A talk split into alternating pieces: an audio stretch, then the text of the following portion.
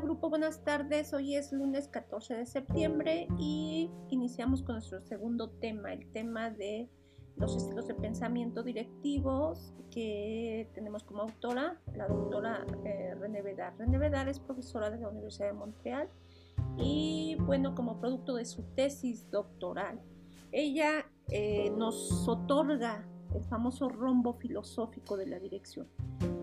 A partir de estos trabajos de la doctora René Vedar, pues me dio la tarea de eh, probar un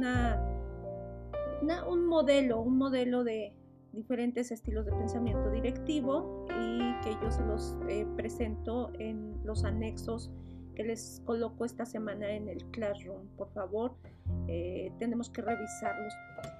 ¿De qué se trata este modelo?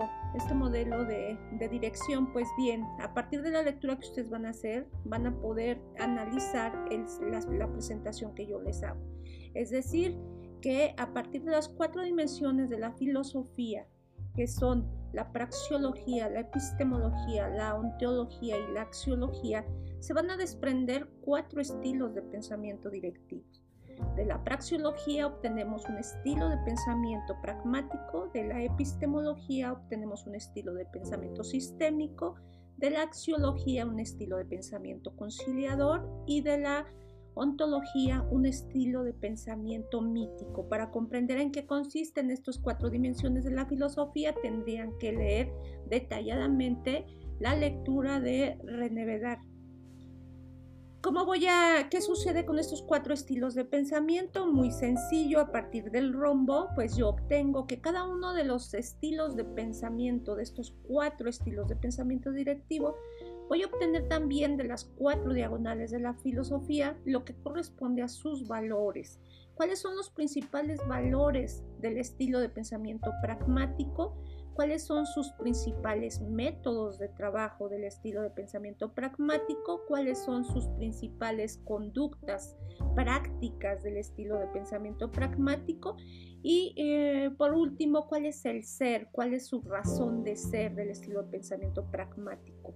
Asimismo, tenemos los otros tres estilos de pensamiento directivo que serían el sistémico, el conciliador y el mítico. A lo largo de 15 años, 20 años que he probado mi modelo, porque a partir de los trabajos teóricos de René eh, yo anticipo este modelo, pues a raíz de los 20 años he observado que en México tenemos una eh, predomina un estilo de pensamiento mítico y en los últimos 10 años se acercó mucho eh, el pensamiento, el estilo de pensamiento conciliador. ¿Cuáles son las fortalezas de cada uno de estos estilos de pensamiento? Nosotros lo vamos a ver en las últimas diagonales. ¿Qué estilo de pensamiento son ustedes? Pues tendríamos que verlos en su práctica directiva. Por lo pronto ustedes pueden, pueden hacer un análisis y revisar algunos de los, eh, de los personajes eh, que tienen mandos de dirección que conozcan. Tienen, por ejemplo, directores de la universidad, rectores de la universidad, tienen probablemente algunos familiares que se desempeñan en la labor directiva y ustedes pueden determinar si son pragmáticos, sistémicos, conciliadores y míticos, revisando sus principales prácticas, revisando eh, sus principales comportamientos y conductas.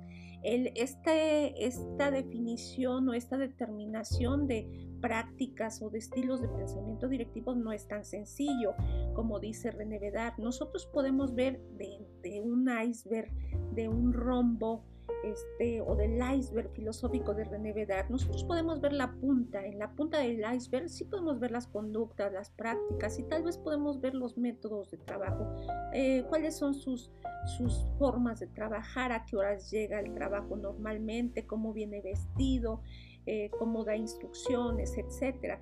Pero ya las dos, las dos diagonales más ocultas que son, cuáles son sus valores, cuáles son los valores que lo orientan y cuáles son sus principales, eh, su, su, naturaleza íntima, eh, aquello que hace que que un día nublado lo ponga triste o bien lo ponga alegre, es decir, su ser, su, su realidad interior, eso es muy difícil de encontrar. Entonces, para ello nosotros nos apoyamos, los especialistas en, la en dirección, nos apoyamos en disciplinas como son la filosofía, el psicoanálisis, la sociología. Fundamentalmente aquí estamos hablando del socioanálisis de Fromm y el psicoanálisis de Sigmund Freud.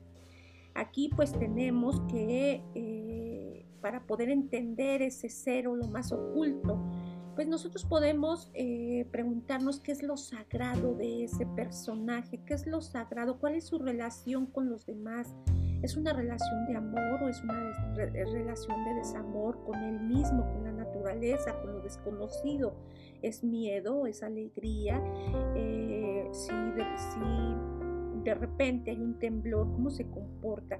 Eh, ¿Tiene una relación hacia los demás y hacia él mismo? Eh, masoquista, sádica, decía Erich Fromm. Y recuérdenlo, eh, podemos, podemos tener eh, una, irnos hacia el eros o hacia el tánatos, hacia la vida, hacia la muerte.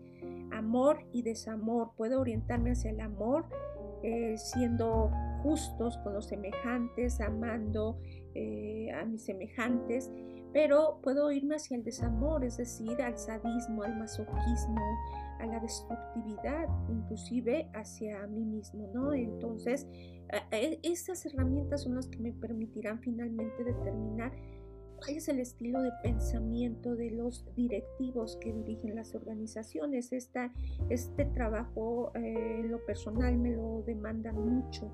Eh, determinar cuál es el, estilo de pensamiento, porque a partir del estilo de pensamiento podemos realizar una adecuada ubicación de, puestos, ¿no? Una persona, un, directivo que, es, que, mantenga un estilo de pensamiento sistémico muy difícilmente será un eh, eh, adecuado gestor en un área de ventas, ¿no? Por ejemplo, y viceversa, ese líder sistémico, ese directivo sistémico puede encajar muy bien en, en, áreas de auditoría. Ok chicos, pues entonces adelante y estamos en el mismo canal. Bye.